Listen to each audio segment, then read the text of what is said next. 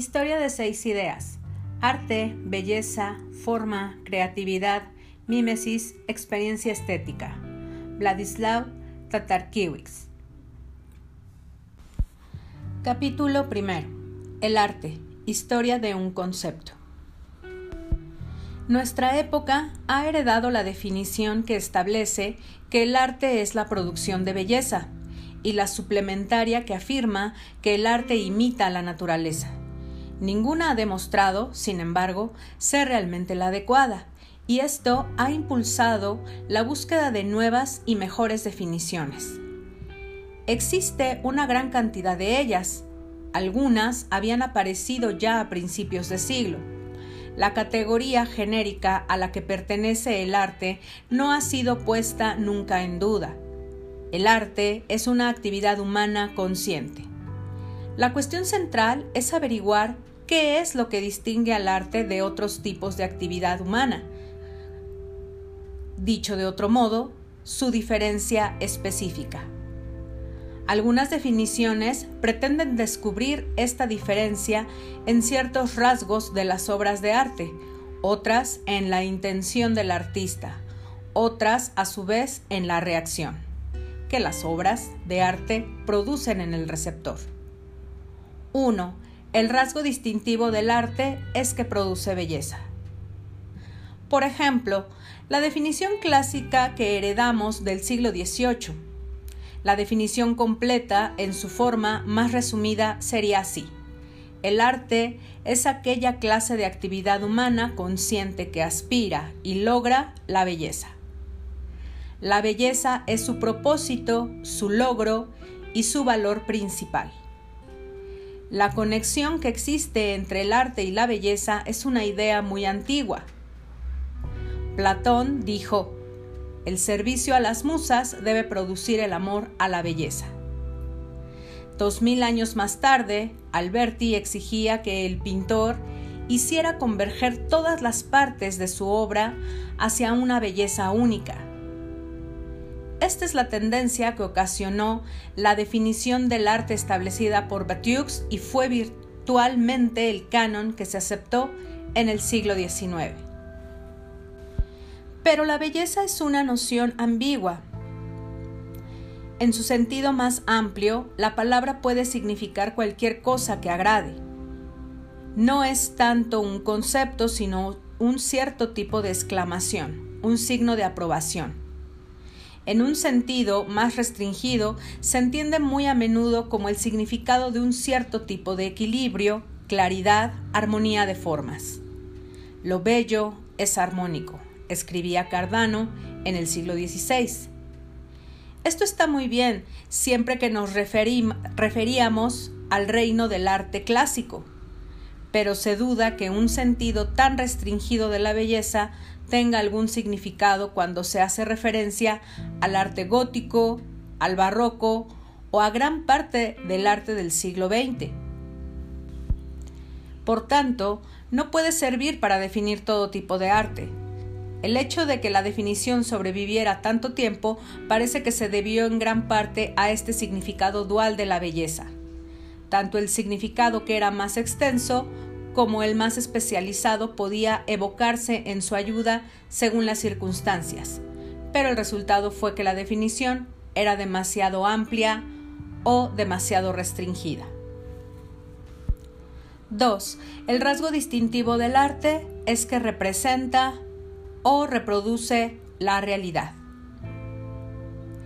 En el pasado, esta definición afirmaba generalmente que el arte imita la realidad, Sócrates decía, ¿no es el arte la producción de las cosas visibles? Y Leonardo da Vinci, dos mil años más tarde, la pintura más digna de alabanza es aquella que está lo más posible de acuerdo con lo que representa. Evidentemente, la definición no era aplicable a todo tipo de arte, sino solo al arte mimético como por ejemplo la pintura, la escultura o la poesía. Hubo que esperar hasta mediados del siglo XVIII hasta que Batiux, que había sido el primero en identificar el arte con la belleza, llevó a cabo el intento. según sus propias palabras, de aplicar también el mismo principio de la imitación a la música y al arte del gesto. Y añade que se quedó atónito al descubrir hasta qué punto este principio se implica también a estas artes. Concluyó diciendo que la imitación de la naturaleza es tarea común de todas las artes. Pero con la imitación sucedía lo mismo que con la belleza, la palabra, de nuevo, tiene muchos significados diferentes. Para Platón, la imitación solo podía representar la apariencia de las cosas, mientras que para Demócrito reproducía las obras reales de la naturaleza. Para Aristóteles tenía incluso un significado diferente. Y de hecho, Batuque, sin darse cuenta, él mismo escogió y eligió entre estos significados diferentes. Sin embargo, ninguno de ellos tomado aisladamente puede aplicarse a todo el arte. El sentido platónico de imitación más ampliamente aceptado no es aplicable en efecto a la arquitectura, la música o la pintura abstracta. Existen dudas de que pueda aplicarse a la pintura no figurativa o a gran parte de la literatura. El resultado de esta definición, en un tiempo tan popular, no es ahora nada más que una reliquia histórica. 3.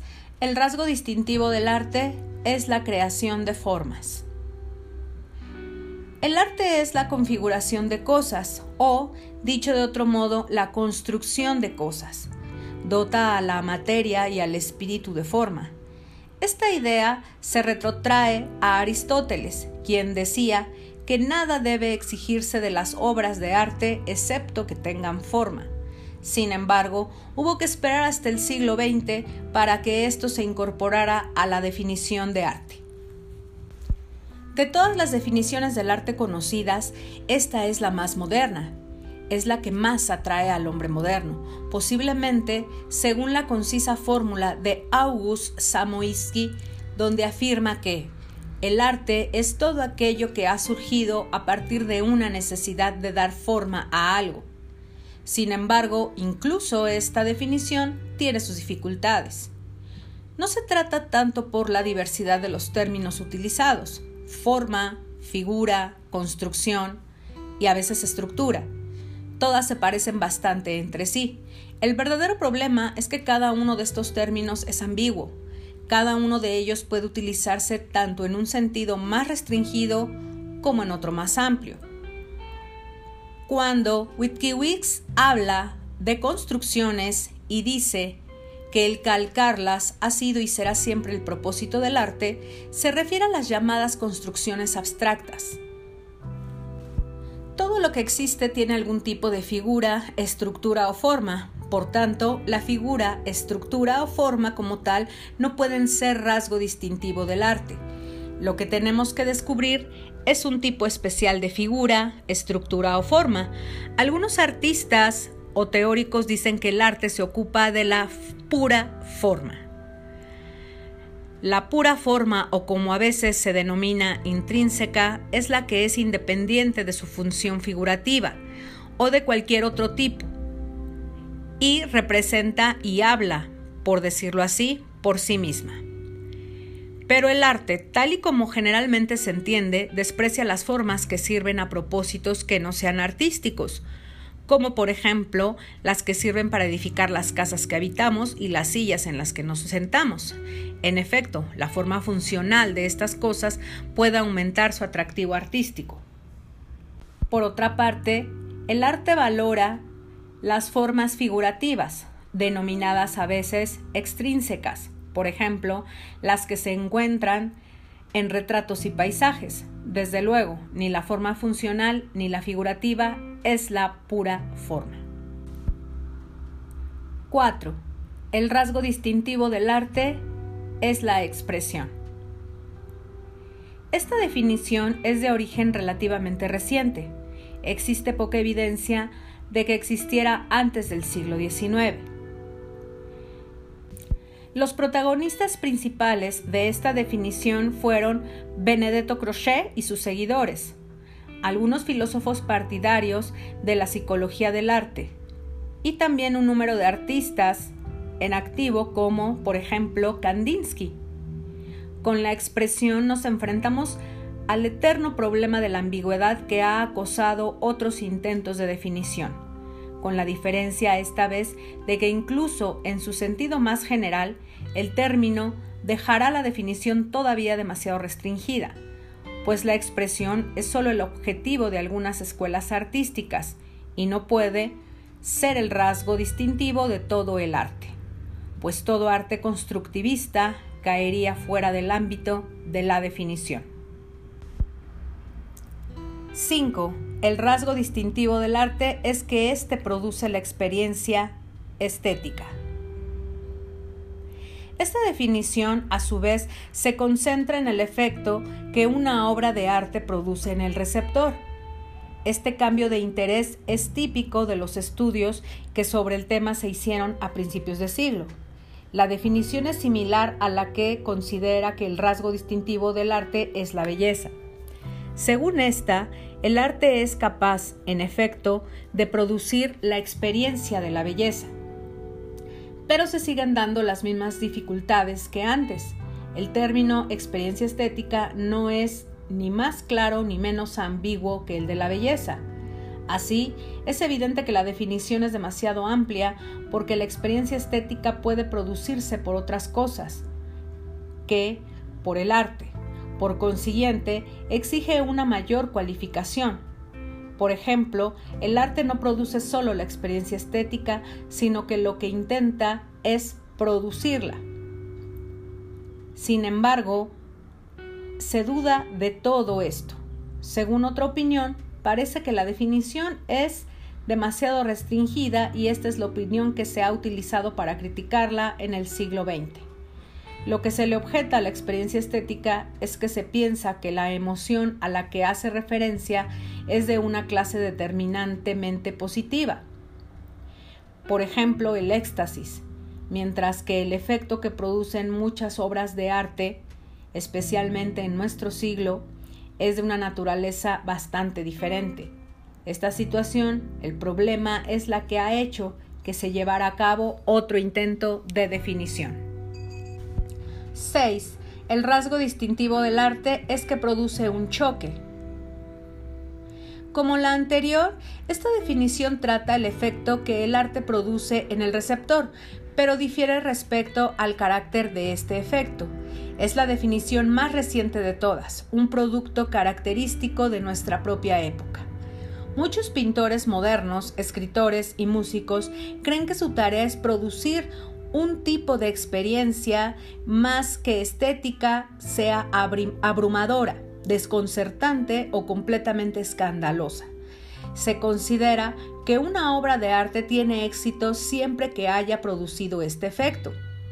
Dicho de otro modo, la función del arte no es expresar algo, sino impresionar, en un sentido bastante literal, como por ejemplo la impresión que un fuerte golpe deja en el cuerpo.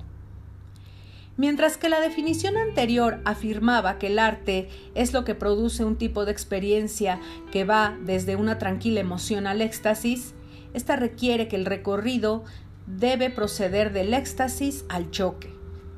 Se trata de una definición de vanguardia, pero es inaplicable a otros tipos de arte y difiere bastante en particular de lo que generalmente se denomina arte clásico.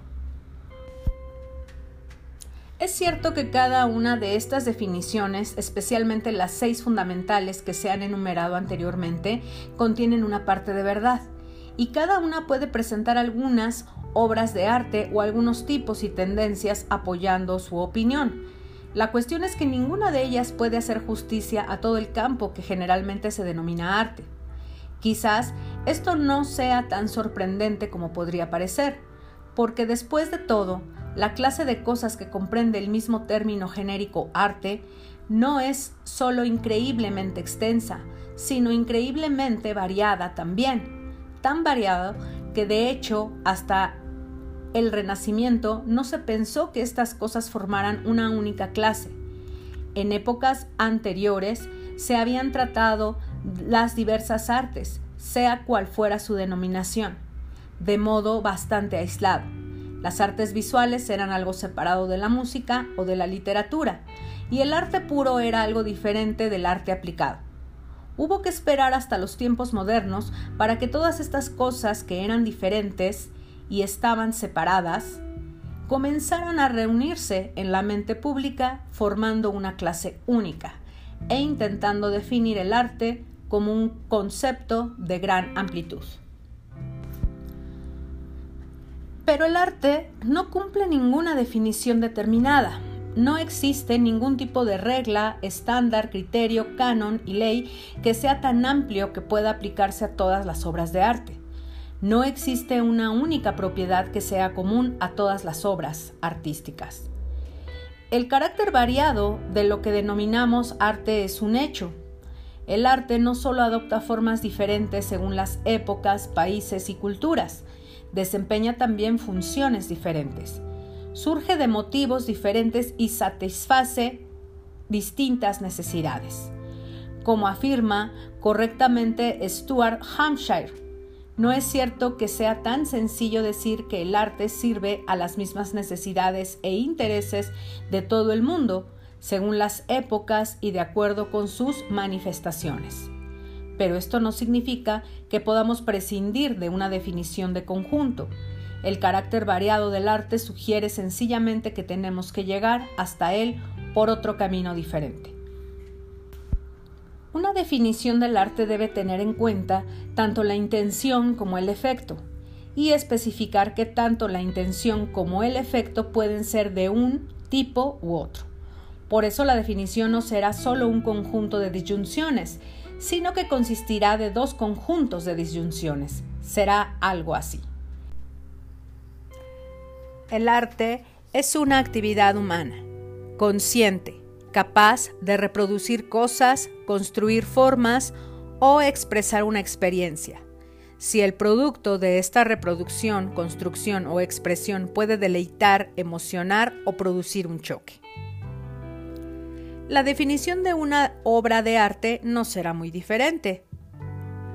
Una obra de arte es la reproducción de cosas, la construcción de formas o la expresión de un tipo de experiencias que deleiten, emocionen o produzcan un choque. La situación actual. La información que se ha ofrecido anteriormente referente al concepto y a la teoría del arte es aplicable al pasado reciente, pero es inadecuada para describir la situación actual. En este periodo se han dado cambios tan grandes que han afectado incluso al mismo concepto, a la definición del arte. Para poder comprender el estado actual del arte será una buena idea retrotraerse al arte del siglo XIX.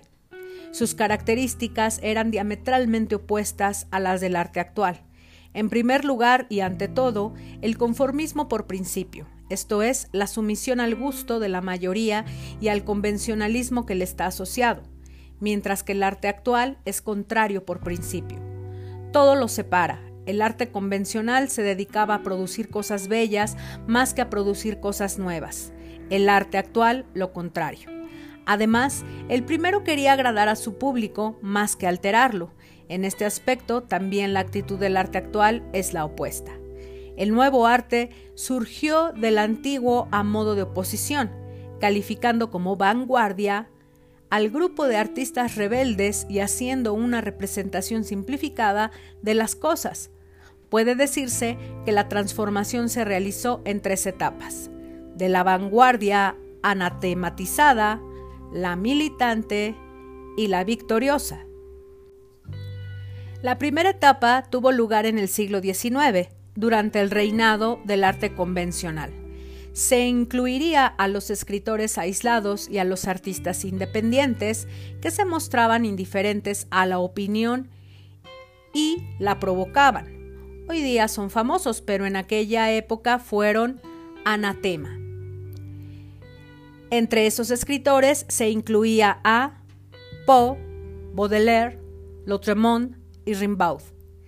En la última tercera parte del siglo, los rebeldes no solo aumentaron, sino que se organizaron mejor, Durante ese periodo se formaron las escuelas de los simbolistas e impresionistas. Sin embargo, la vanguardia no tuvo hasta ahora un reconocimiento o influencia mayor. En el siglo XX, sin embargo, se convirtió en un fenómeno que fue progresivamente menos reprimido. Fueron admirados cada vez más y eran realmente presuntuosos. Aparecieron grandes grupos vanguardistas como por ejemplo el surrealismo y el futurismo. Y entre los artistas visuales especialmente el cubismo, abstraccionismo y expresionismo, además de otros grupos en literatura y música. Después de la Primera Guerra Mundial y especialmente después de la Segunda, la vanguardia alcanzó su victoria. Los artistas vanguardistas, al transgredir las convenciones, se hicieron solicitados, agasajados y muy bien pagados. Los artistas conservadores fueron obligados a retroceder hacia posturas defensivas y salieron del apuro como pudieron imitando a la vanguardia. Desde entonces, solo esta última ha tenido importancia. Si a la vanguardia militante se la denominara como modernismo, entonces el periodo que comienza a partir de las guerras mundiales puede llamarse postmodernista. La vanguardia obtuvo la victoria gracias al talento de sus artistas, pero gracias también a su propia diferencia, a la cual debía su atractivo. La diferencia se convirtió también en su programa. ¿Por qué no cambiar las cosas que nos rodean? La diferencia elevó la vanguardia a las alturas y solo la diferencia puede mantenerla allí. Se había diferenciado a sí misma, debe ser incesantemente nueva. En la vanguardia victoriosa, los cambios de forma son constantes, casi anuales. Los cambios de formas programadas, conceptos, eslogan, teorías, nombres e ideas tienen lugar más rápidamente de lo que había sucedido anteriormente, aunque no existían ideas que tengan la categoría del cubismo o del surrealismo. El teórico francés Abraham Moulds ha escrito, el arte de la rebelión se ha convertido en una profesión. La novedad no es la única característica de la vanguardia, sino que también lo es el extremismo el número de soluciones extremas es limitado.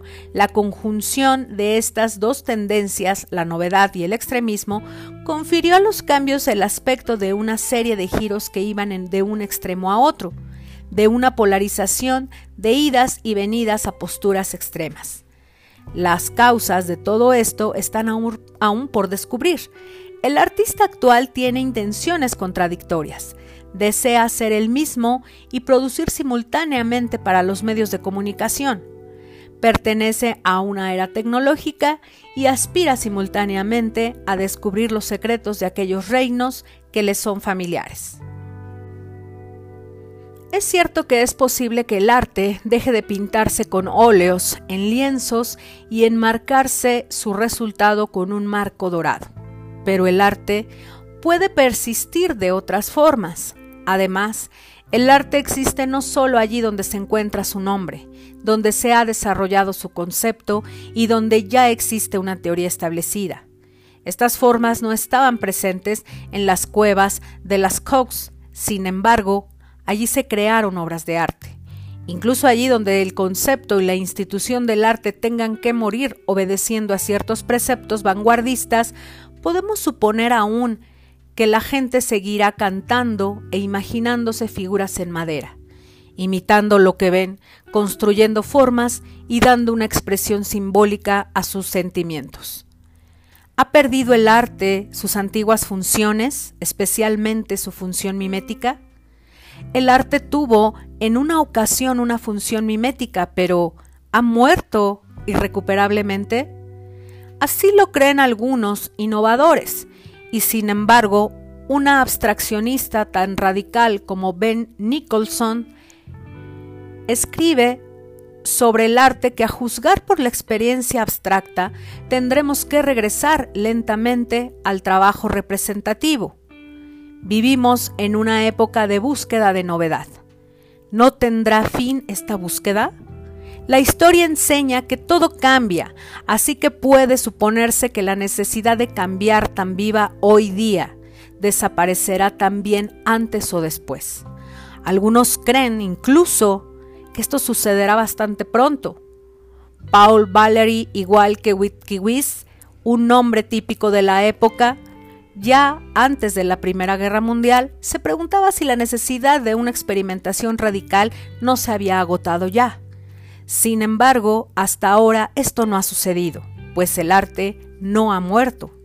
Caminamos sobre un terreno accidentado, pero no sabemos qué es lo que nos espera. Recuerdo ahora una comparación que viene a cuento. Un río que se encuentra con terrenos accidentados y con cantos rodados, forma remolinos. Después cambia su cauce.